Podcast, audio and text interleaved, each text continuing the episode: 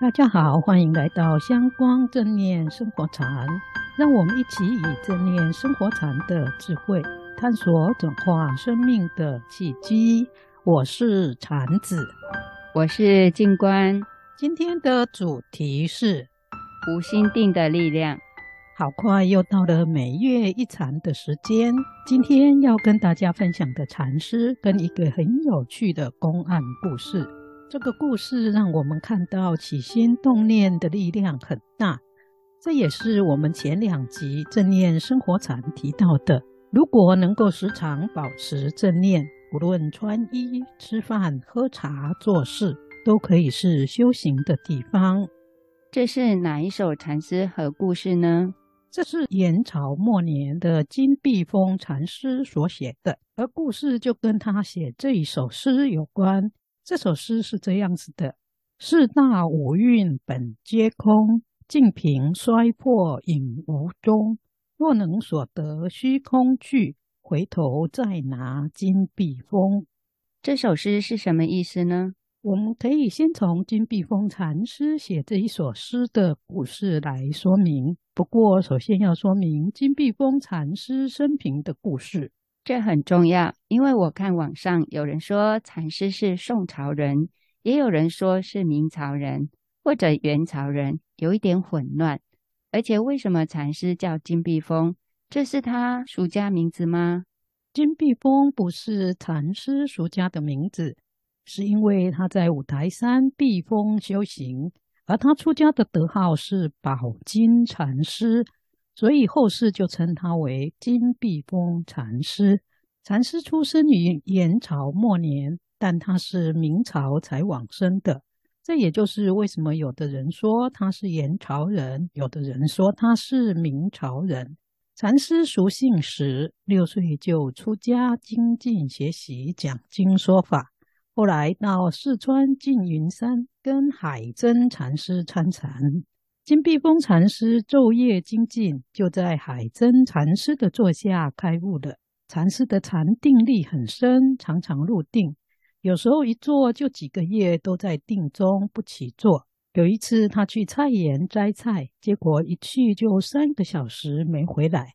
他师父派人去找他的时候，才发现。禅师入定，坐在菜园里。哇，真厉害！更令人敬佩的是，法师的修行已经超越了对生死的执着跟恐惧。这是从哪里看出来的呢？这可以从他跟明太祖朱元璋皇帝互动中看出来。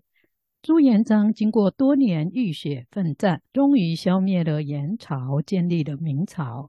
他想选个风水好的地方建立首都。因为听说金碧峰禅师修行很高，就亲自上山拜访禅师。朱元璋到了以后，很恭敬作礼，但是禅师却端坐不动，连看都没有看他一眼。朱元璋很生气，大声的怒斥道：“你可曾见过杀人的将军？”禅师很平静的回答说：“你可曾见过不怕死的和尚？”朱元璋听后，怒气刹那之间就消失了。再一次向禅师作礼，并请问首都要建在哪里好？禅师才暗示要建在南京。这真的不是一般人能做到的事。对呀、啊，其实禅师能够看破生死，也能够对财色名利、功名利禄等等世俗的欲望完全放下。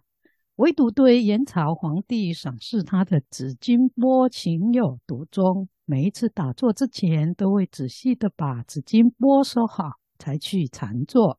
这紫金钵是哪位皇帝赐给他的呢？为什么会赐给他这个钵？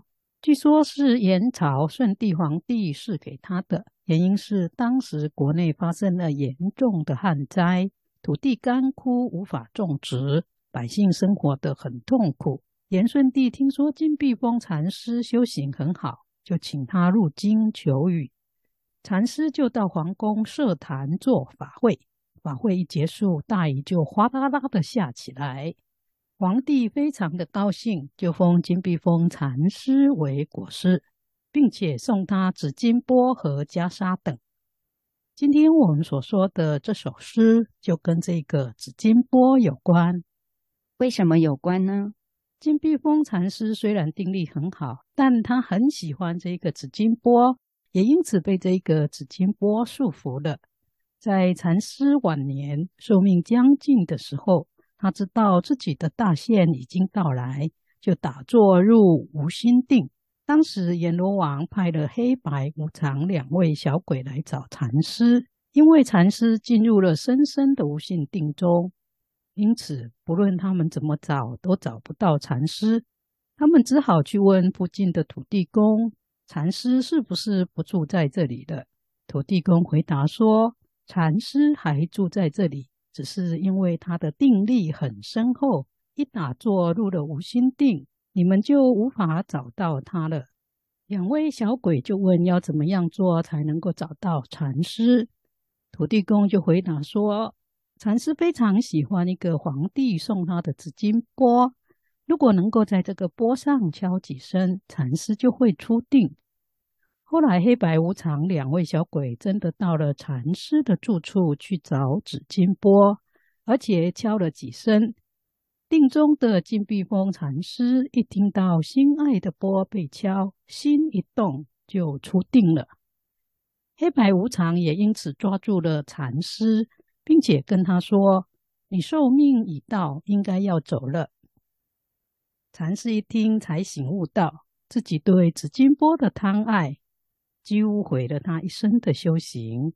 所以他就跟黑白无常说：“现在走，我都还没有做什么交代，请给我一点时间处理善后。”两位小鬼想：“我们已经捉到他了，让他交代后事也是应该的。”就松开抓住禅师的手，就在那一刹那间，禅师立刻拿起他心爱的紫金钵，大力的往地面上一摔，然后盘腿打坐，在禅定中往生了。接着，禅师就在空中说这首诗：“四大五蕴本皆空，净瓶摔破影无踪。若能所得虚空去。”回头再拿金碧峰，这是什么意思呢？诗中的四大五蕴代表了我们身心世界和山河大地，所以这一首诗的意思是说，我们人的身心世界和山河大地都是因缘条件合合而成的。当因缘条件聚合的时候，就暂时呈现出有形象的样子；因缘条件消散了，也就消失了。因为一切万事万物都是空性的，都会因为因缘条件的改变而改变。就像这个紫金钵，当它被摔破的时候，就再也看不到钵的踪影。而我已经悟入空性，可以在空性中自由的来去。如果你要捉拿我金碧峰，除非你们能够用铁链锁住整个虚空。但是要用有形的铁链锁住无形的虚空，根本是不可能的。所以，当然黑白无常两个小鬼也就无法抓住禅师了。那另外还有一个故事是说，金碧峰禅师说的另外一首诗。这首诗是：若人欲拿金碧峰，除非铁链锁虚空。虚空若能锁得住，再来拿我金碧峰。其实这首诗的意思跟上一首诗的内容是很相同的，只是前一首诗更明确地表达出四大五蕴都是因缘和合和空性的。哇，这故事真的太精彩了！我好像可以看到禅师摔破紫金钵的画面。禅子老师，金碧峰禅师能在禅坐中往生，是不是表示他可以生死自在的呢？是的。因为金碧峰禅师已经开悟，而且定力深厚，他是有能力可以生死自在的。但是从这个故事中，我们也可以看到，有这么大修行的禅师，也会因为贪爱紫金钵而差一点坏了多年的修行功夫。可见心念的力量真的很大，特别是贪爱执着的力量。如果我们平常没有好好提起正念，可能就会因为贪爱执着而受苦、被束缚，甚至无法解脱。可见，平常我们说的“放下自在”，真的是一句非常有智慧的话。不知道有没有方法可以在日常生活中练习放下呢？有啊，我觉得大师父悟音长老您说的“觉知不住，回到当下”就是很好的方法。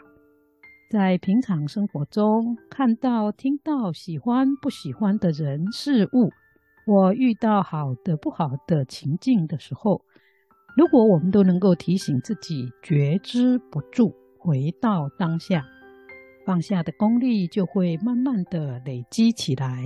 因为这一句话就是提醒我们，在遇到喜欢、不喜欢的人事物和情境的时候，都要去觉察自己的情绪、感受和心念，并提醒自己不要驻着在那喜欢和不喜欢的想法和情绪上，赶快把心拉回到现前当下应该要做的事上，该做什么就去做什么，觉知不住。回到当下，虽然只有短短八个字，真的是太有智慧了。但听是容易，可能不容易做到吧？是不容易，所以我们才要认真，常常提醒自己去做这一件事啊。只要我们有学者去做，我们放下的力量就会越来越大。确实如此，让我们一起为自己不受苦，甚至能解脱烦恼，一起努力。常常练习觉知不住，回到当下吧。谢谢禅子老师跟我们分享这么棒的故事。我们节目也接近尾声，大家别忘了把这么好的节目分享给周边的家人和亲朋好友哦。我们下周见，下周见。